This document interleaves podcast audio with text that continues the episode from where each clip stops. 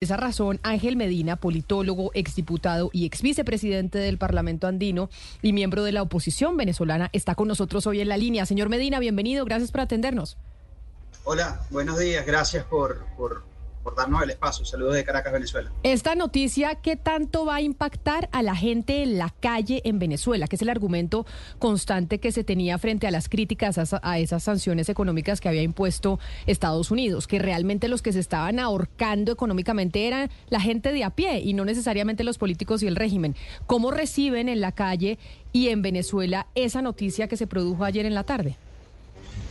Bueno, eh, lo, principal que hay que decir es que eh, esta es una noticia que se recibe con mucha reserva. ¿Por qué digo reserva? Porque llevamos en Venezuela muchos años intentando realizar procesos de negociación. Algunos han fracasado y este último lleva bastante meses. Eh, de hecho, ya tenía más de cinco meses paralizado y se reactiva otra vez un proceso de negociación entre la plataforma unitaria, que es el sector opositor venezolano, y eh, el gobierno de Nicolás Maduro.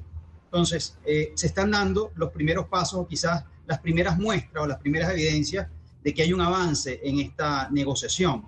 Y esto se dio eh, especialmente el día de ayer, no solamente con la emisión de esta licencia en materia de petróleo, gas, oro, Banco Central de Venezuela y la línea aérea con Viasa, y, empresas básicas también, sino que además ayer se provocó también en Venezuela la liberación de, de al menos cinco presos políticos de los cuales los más importantes son Juan Requesem, son Juan Requesem, Roland Carreño, Marcos Garcés, Eurinel Rincón y Mariana Barreto. Se espera que en las próximas semanas se produzcan más liberaciones de presos políticos. Esto forma parte, creo yo, de un camino que es, repito, con mucha reserva, un camino que eh, se ha iniciado desde hace mucho tiempo y que, mm, por supuesto, lo más importante de este camino quizás es la implementación y cuáles son y cómo se van cumpliendo los acuerdos. Y aquí donde está la fragilidad real de cualquier negociación en este momento. Se están viendo los primeros pasos, ayer se vieron, los recibimos, al menos eh, la liberación de los presos políticos los recibimos con gratitud y lo que esperamos es que esto permita avanzar en construir soluciones a lo que tú bien dices,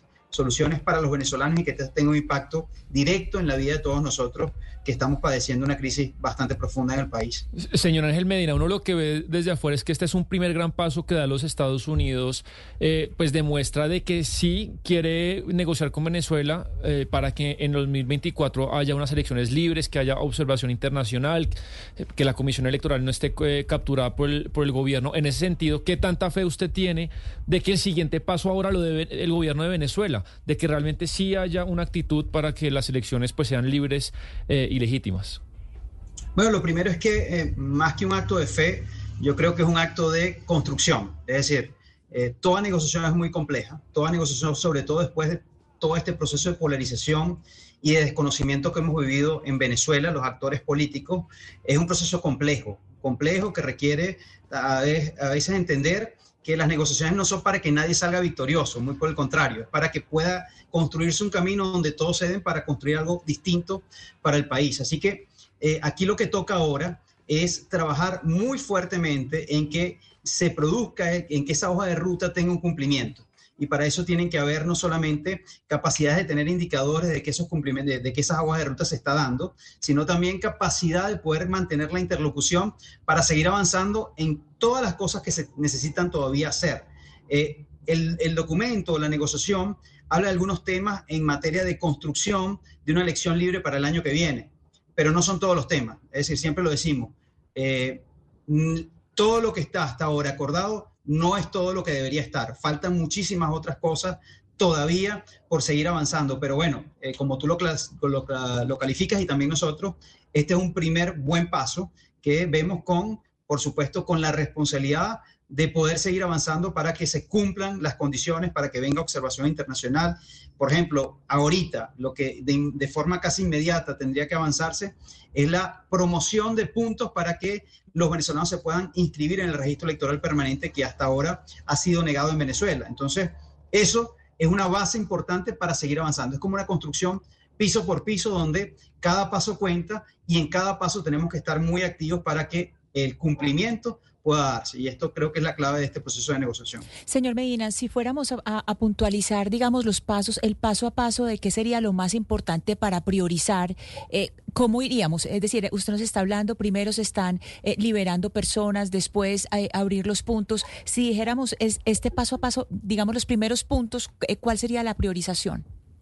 Bueno, la priorización ah, puede haber distintas formas, pero quisiera colocarlo en términos del tiempo, ¿no? Eh, ¿Cuál sería la primera? Este domingo hay unas elecciones primarias convocadas por la oposición venezolana.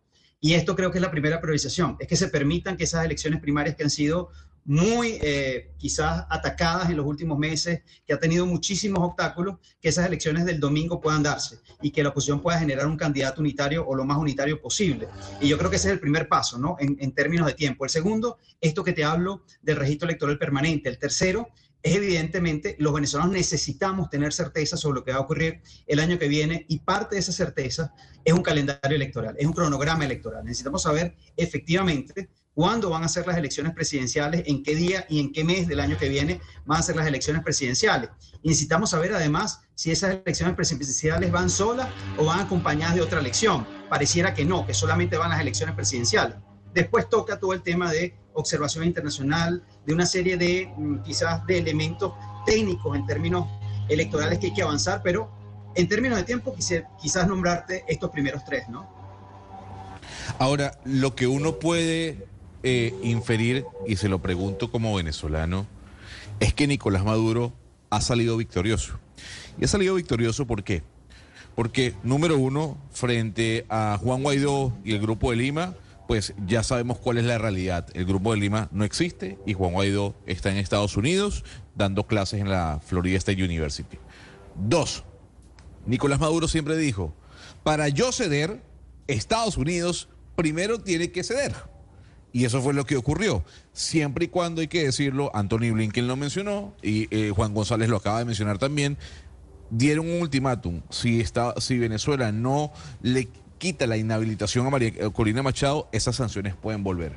Pero la consulta es, ¿aquí Nicolás Maduro es el gran victorioso? Bueno, la verdad es que en los procesos de negociación creo yo que no, o sea, los procesos de negociación no deberían ser entre ganadores y perdedores, porque no lo son. Al final todos tienen que ceder. Si tú quieres avanzar y lograr un acuerdo, siempre hay que ceder. Las partes tienen que ser a juro.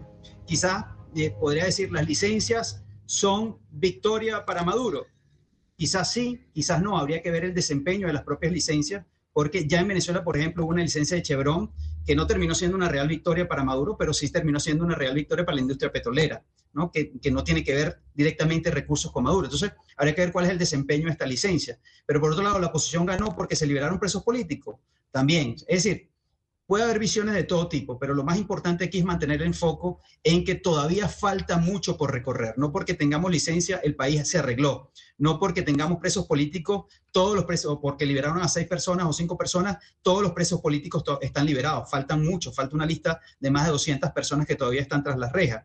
No porque existan estos acuerdos, la gente hoy puede ir a la calle y se acabó la inflación. No, ese es el gran dilema, el gran dilema no, el gran reto que tenemos en Venezuela es seguir construyendo caminos que permitan que todos los venezolanos que estamos eh, dentro del país dejemos de sufrir las condiciones de crisis hasta este momento estamos padeciendo.